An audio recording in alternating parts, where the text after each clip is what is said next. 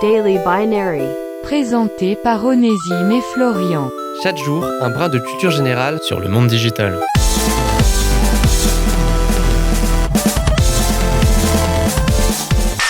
Daily Binary, c'est aussi une occasion de se questionner sur l'origine de termes que l'on emploie au quotidien sans même savoir l'origine de ces derniers. Tenez par exemple, est-ce que vous savez l'origine du mot Wi-Fi?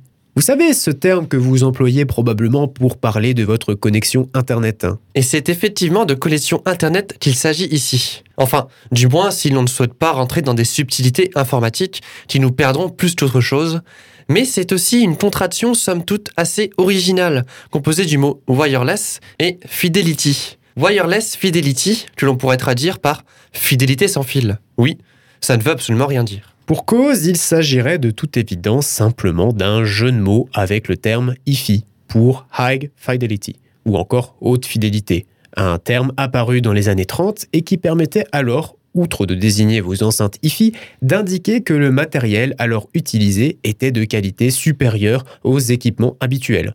Oui, c'est aussi simple que ça. Autre fait intéressant et qui a peut-être occupé quelques-unes de vos discussions, est-ce que l'on dit le Wi-Fi ou la Wi-Fi? Vous serez alors peut-être heureux d'apprendre que l'usage commun étant masculin rejoint la décision qu'ont pu prendre conjointement les dictionnaires Robert et Larousse il y a de cela déjà 20 ans.